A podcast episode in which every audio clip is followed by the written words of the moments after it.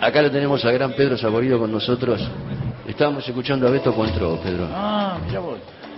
Digo- Vos sabés que mm, es maravilloso eh, cuando uno hace una canción así, porque lo más lindo que tenía es que no teníamos la obligación de terminar la canción, sino como que arrancó y siempre se lo llevaban puesto, ¿no?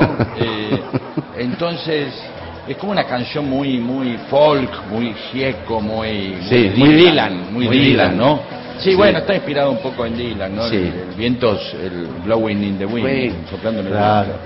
Este, ahí estábamos hablando con Vincho antes de que llegaras vos, que para nosotros, los músicos, es imprescindible Peter Capusotto y sus videos. Y todos nos enganchamos en algún momento.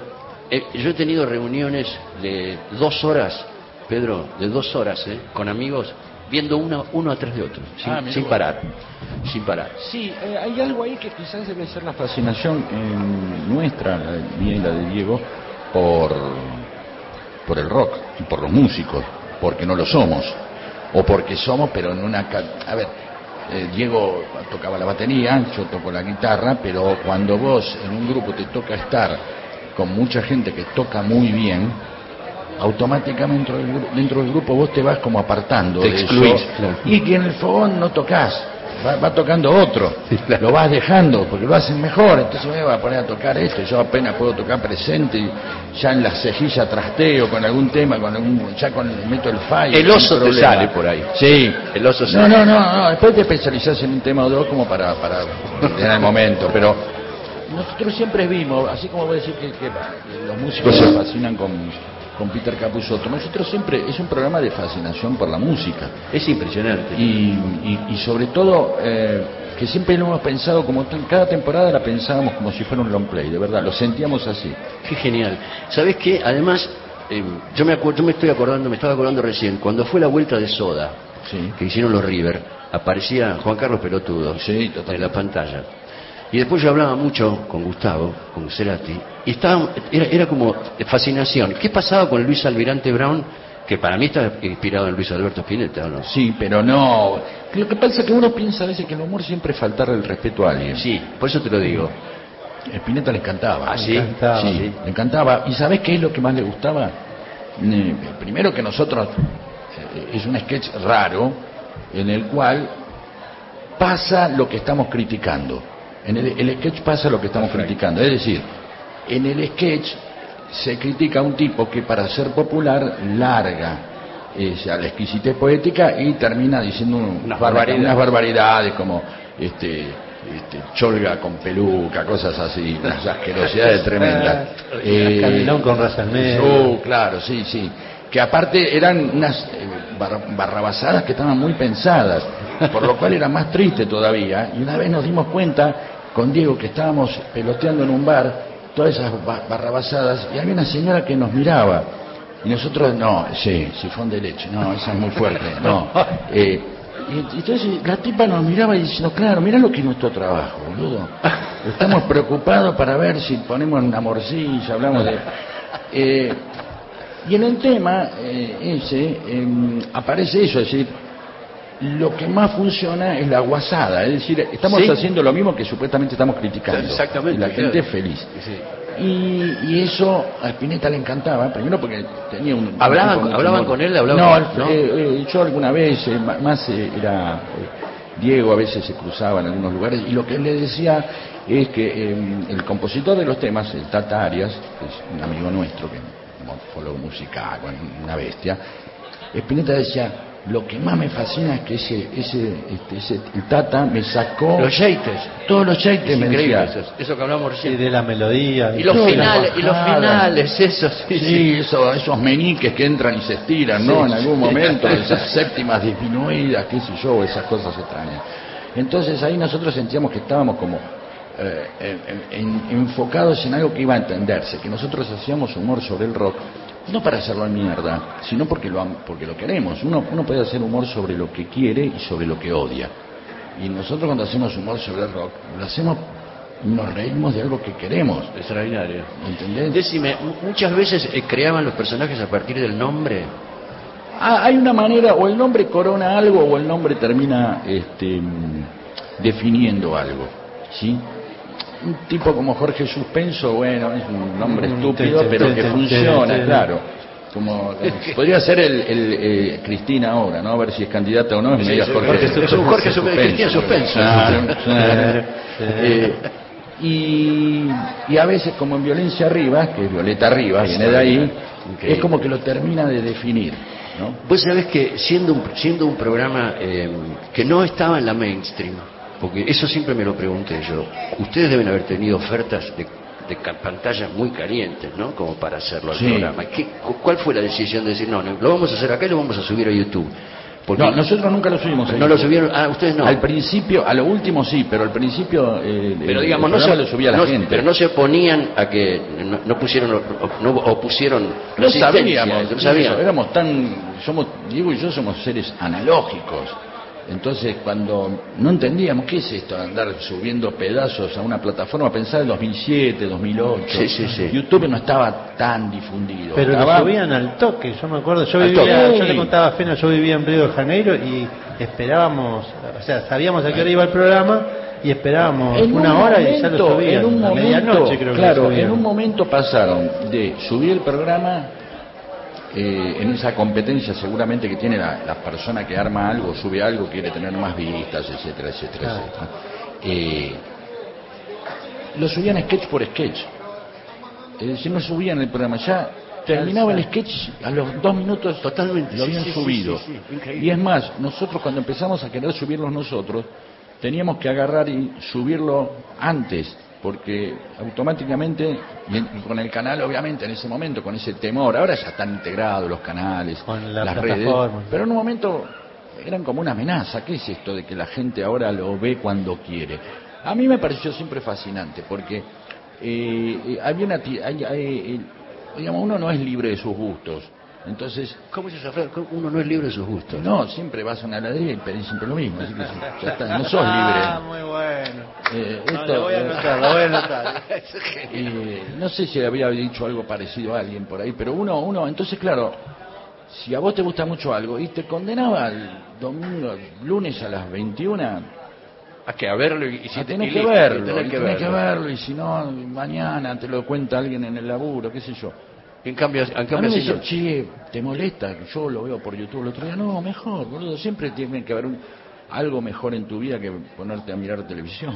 No, y también para llegar a, otros países, muchos No, argentinos. bien, yo te sí. digo, yo, yo viví en Brasil y con- le contaba pena con Ramiro, era como obligatorio, inclusive cuando veníamos acá y hacíamos gira, recién había salido el DVD. Sí, hay- Habían hay- sacado el DVD y nos llevamos el DVD de gira, y toda la gira Hay mirando el algo, hay algo que tiene que ver con, hay algo que tiene que ver con, con esa inmediatez, pero que también tiene que ver con la disponibilidad. Vos veías una película por ahí hace muchos años, te gustaba y te la, contabas. Oh, che, ayer vi un sketch donde, ahora ya, listo, no hace falta contar el cuento. Ya está. Ya mandás un, li- un, un link Claro. y le pones imperdible. Y Contame, contame un poco de tu libro, del libro que vas a presentar mañana. Pedro. Mañana a las 17.30 en una sala que creo que es la Alfonsina Storni, pero ahora no lo sé. A ver, la tenemos acá. A ver sí. si lo tenés, me Sí, haces un favor. sí. Vamos a presentar una Sí, en la historia- sala Torres. sí. Vamos a presentar, En la sala Alfonsín Storni.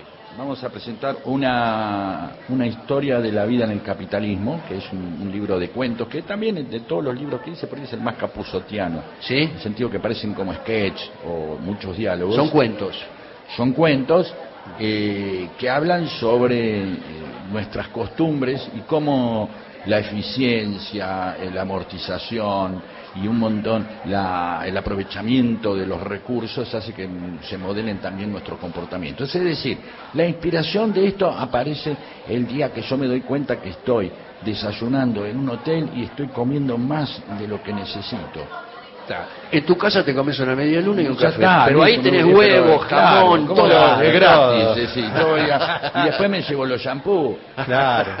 Y si hay La- pile- no sé si la toalla no te lleva. No, no, ella No estaba sé. entrando en el rubro de la fana. Además, cuando en, los- en un hotel, este es un libro burgués, obviamente, cuando en uno, porque yo voy a hoteles también de, de esos que tienen el televisor 14 pulgadas arriba, en la gira, chiquitito, Claro, claro. que te vas, entras al hotel y vas a decir con todo el glamour del mundo, Sí. y hay un secador en el, en, en el baño que dice, y bueno, lo vas a tener que pasar vos. Claro, Está la ducha, medio arriba el inodoro, la ducha. ¿no?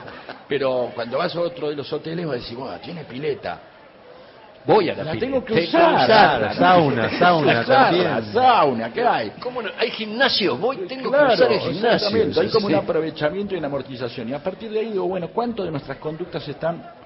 Está en el libro, habla del amor, la amistad, los regalos, eh, los consumos, qué le pasa a una persona cuando se compra una Amarok y, y ese tipo de cosas, o usa ray Claro, sí, porque también, porque ahí eh, eh, los objetos también son, te transforman como una droga. Son condicionantes los objetos. Por Absu- supuesto. absolutamente condicionantes. hay gente, un va, tipo, alguien va y se fuma un porro y se ríe, otro tipo se sube a Amarok y se siente eh, el tipo más El- el- potente y monstruoso del mundo. mundo. Claro, y te tiran la camioneta encima en la ruta, ¿no? Eh, Eso pasa, ¿no? Sobre todo si es una Amarok negra, más, la más peligrosa. Es la más peligrosa. Sí, sí, después fuertes. viene la roja. Sí, eso ya nos calmamos, gris, blanca, ya. Sí, sí, sí, la gris es como la más tranqui Sí, para mí. La gris es- y, Y la, le- y le- y la- de todas las camionetas la más jodida es la Amarok para mí. Sí, para mí la guarda con la RAM ahora, ¿eh? Ah, ¿sí? Sí, sí. Es más grande. Es, cocaína automotriz pura. Ah. Es así, te subís a una, una RAM y Te ya pasas como parado, ¿no? Exactamente. Y de eso habla el libro, de cómo la- los, los consumos nos, y, y los... Y los eh, ya tenemos como una educación en la cual eh, estamos viviendo para también aprovechar, más allá de lo que queremos, ¿no? El aprovechamiento, Sí, la y el- oferta. Y el título tiene que ver con eso. Esta historia en la vida del capitalismo. En el capitalismo. En el capitalismo. Claro, porque tampoco conozco la vida afuera, ¿eh? No la conocemos, No, eso no, te iba a decir. Estás de- pero, de alguna de alguna manera lo reivindicás al capitalismo. Es lo ¿O que no? conocemos, qué sé yo, uno trata, y, y por eso en determinadas cosas, de, de- de amortizarlo como en- en- eh, y amortiguarlo para decir, bueno, disfrutémoslo entre todos si no encontramos otra forma de organización. Uno quisiera eh, en el tiempo educarse para ser colaborativo y no competitivo. Eh, de hecho, aparecen, y todas esas experiencias, las cooperativas, este, en los lugares donde se trabaja en equipo, donde se cuida, me parece que tenderían a decir, es decir, el capitalismo eh, eh, se construye sobre lo peor, que es la ambición y el miedo, porque el capitalismo es miedo. Vos tenés miedo a ver, todo el tiempo. explícamelo eso, no entiendo. Sobre la, la- sobre la ambición sí lo entiendo. No y entiendo la ambición sobre y el miedo. Vos, vos, vos, eh, eh, te comportás en función de que tenés que sobrevivir. Entonces tenés que conservar un trabajo. Yo digo, bueno, aquel tipo, ¿por qué es un olfa? ¿Por qué es un chupamedia? ¿Es por vocación? Debe haber muchos que por vocación me dicen, sí, la paso bien lamiendo medias, es lo mío, ¿no? Pero hay un montón de gente que dice, loco, tengo una familia, tengo hijos. Lo tengo que hacer para miedo, sobrevivir. Lo tengo que hacer. ¿Qué somos? Sobrevivientes eficientes. to- todo el tiempo. Entonces, cuando medianamente vos estás por arriba de esa marca y ya tenés lo que querés, si lo que necesitas pasás a la etapa de desear aquello que ya no necesitas, sino simplemente es la pulsión del goce. de- A ver, Pablo Roca, puede decir, Pablo, ya estamos hechos, ¿qué tal si nos, reti- nos- retiramos? Y sí, nos dedicamos a pasarla bien y viajar. Y el tipo dice, no, a mí lo que me gusta es ganar plata, no ahorrarla. Es como un, es como un ludópata. Yo, yo, Mm, claro, yo- yo gusta, lo, que- lo pienso siempre. El hombre más rico del mundo, este, el francés, este Ber- Bernard Sí. Arnault, no sé cómo se llama. Sí. 237 mil millones de dólares. Claro, no los puede gastar. Nunca. Yo hice una cuenta el otro día. Eh. Este, hice una cuenta el otro día gastando un millón de dólares por día. Sí. Creo que me dio 566 años. Ah, ¿me lo, ¿te puedo afanar el dato y Sí, nombrar sí, mañana sí. la Pero, pero chequealo bien, porque no me no acuerdo bien. importa, está bien. Gastando un millón de dólares por día. En panchos. Ponele, no importa, me, eh, me compro 200 mil botellas de agua, un palo por día, 566 eh, No hay manera. años, pero sin, sin volver a ganar, sin seguir ganando, ¿eh? No, no, o sea, gastando. Está gastando Sí. todo. Y yo digo, el chabón si- no hace esa cuenta, no piensa, por ejemplo, que No. con 60 millones de dólares o, se- o 6 mil millones de dólares salva, por ejemplo, un país entero en África. No lo piensa eso, No, el chabón. el tipo le está gustando ser que en este momento estemos hablando de él diciendo, sí, soy yo. Soy yo el tipo con más guita del Pero- mundo. Porque, mira, una vez estaba hablando con un tipo que nos contó a mí, a Coco Silly, en un asado, no voy a decir quién es, porque mm, es muy larga la historia, que se había ganado dos millones de dólares en dos días, haciendo una transacción. A lo cual Coco le dijo, dos millones de dólares, yo gano uno y no trabajo más. Y el tipo le dijo, entonces si pensás así nunca lo vas a tener. Uh, Ojo, interesante. Lo mató, ojo, interesante. Ojo, ojo.